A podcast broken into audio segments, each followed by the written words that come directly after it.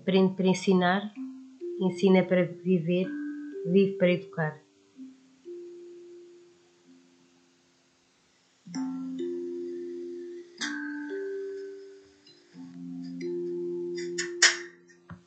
Olá papás, mamães e corujinhas. Aqui estou eu novamente, a Nancy do Ninho do Saber, para vos contar mais uma história. Mas antes de começar, vou-vos ensinar uma pequena linga-linga que encontrei durante as minhas pesquisas. Só não sei quem é a autora para vos dizer. No entanto, acho que vocês podem aproveitá-la. Preparados? Toc, toc, toc. Quem é? Pode entrar. É uma história que acaba de chegar. Conta até três para a história começar. Um, dois, três. É que sabe a lua? Há já muito tempo que os animais desejavam averiguar a que sabia a lua. Seria doce ou salgada? À noite olhavam ansiosos para o céu. Esticavam-se, estendiam os pescoços, as pernas e os braços tentando alcançá-la. Mas era tudo em vão, e nem o maior dos animais era capaz de tocá-la. Mas um belo dia a pequena tartaruga decidiu escalar a montanha mais alta para conseguir chegar à lua. Vista lá de cima, a lua estava mais próxima, mas a tartaruga, ainda assim, não conseguia tocá-la. Então chamou o elefante. Só para as minhas costas, assim talvez cheguemos à lua.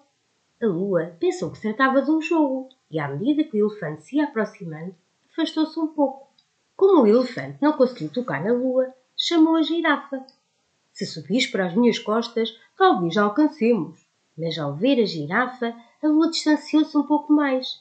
A girafa esticou, esticou o pescoço o mais que pôde, mas não serviu de nada. E chamou a zebra. Se subis para as minhas costas, é provável que nos aproximemos dela. A lua começava a divertir-se com aquele jogo e afastou-se outro pedacinho. Também a zebra não conseguiu tocar na lua e chamou o leão. Se subis para as minhas costas, talvez possamos alcançá-la.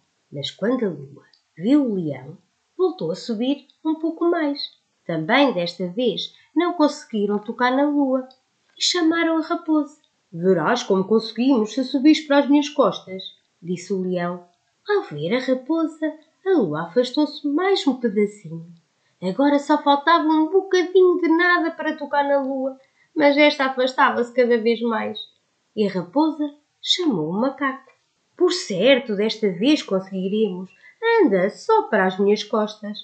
A lua viu o macaco e retrocedeu uma vez mais. O macaco já conseguia cheirar a lua. Hum, mas tocá-la, nem pensar. E chamou o rato. Só para as minhas costas e tocaremos na lua. A lua viu o rato e pensou: Hum, um animal tão pequeno, certamente que não conseguirá alcançar. E como já ficava a ficar farta daquele jogo, a lua ficou onde estava. Então o rato trepou por cima da tartaruga, do elefante, da girafa, da zebra, do leão, da raposa, do macaco e, de uma dentada só, arrancou um pequeno pedaço da lua. Saboreou. Hum, satisfeito, e depois foi dando migalhas do pedacinho ao macaco, à raposa, ao leão, à zebra, à girafa, ao elefante e à tartaruga.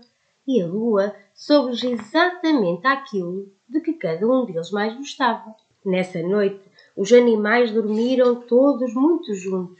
E o peixe, que tinha visto tudo sem perceber nada, disse: Esta é boa tanto esforço para chegar à lua lá em cima, tão longe. Será que não vem que aqui embaixo, na água, há outra muito mais perto? Vitória, Vitória, acabou-se a história.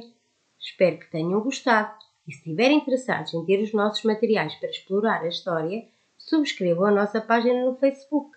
Beijinhos!